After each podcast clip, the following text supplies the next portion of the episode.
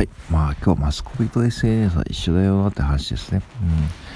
うん。えー、先日のスシロー事件のことですね。まあ、まああれはもう、もう、まあね、およそ結果が出ようとしてましたね。まあ、だいぶ損害賠償何億円とか言って、まあ、そして本人もね、自主退学しても学校辞めちゃったそうですね。うん。で、まあ、そういうのをね、マスコミがかぶせて報道するんだけども、まあ、結局さ、そういうことは、もう別にもうなんだろうな、マスコミがやることってもっと他にあると思ってるんだけどもね、特にワイドショーとかね、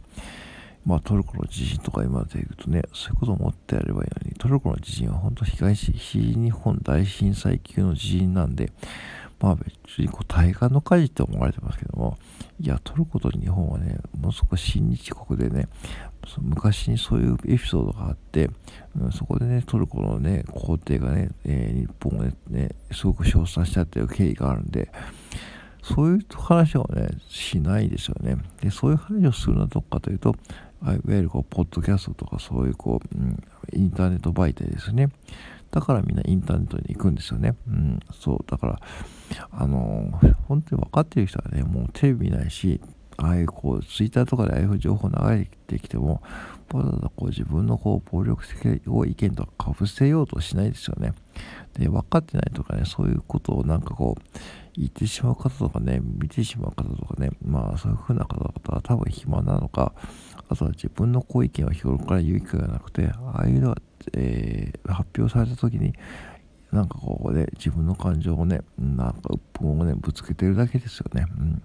なんか、なんかこう、結局いじめと一緒かなと思いますよね。なんかマスコミがやってることもね。うん、まあ、それ本人別に被害を受けたのはスシローであってね、別にマスコミでもなく、ツイッターでこうリツイートして暴力的な意見をね、言ってる人じゃないんで、スシローがね、そういうことするならまだわかるけどね。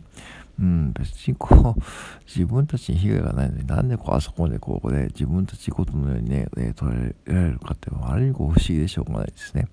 本当こう、学校の自分と一緒というか、思考が一緒で、なんかこう、全員こう、中学生レベルですよね。うん。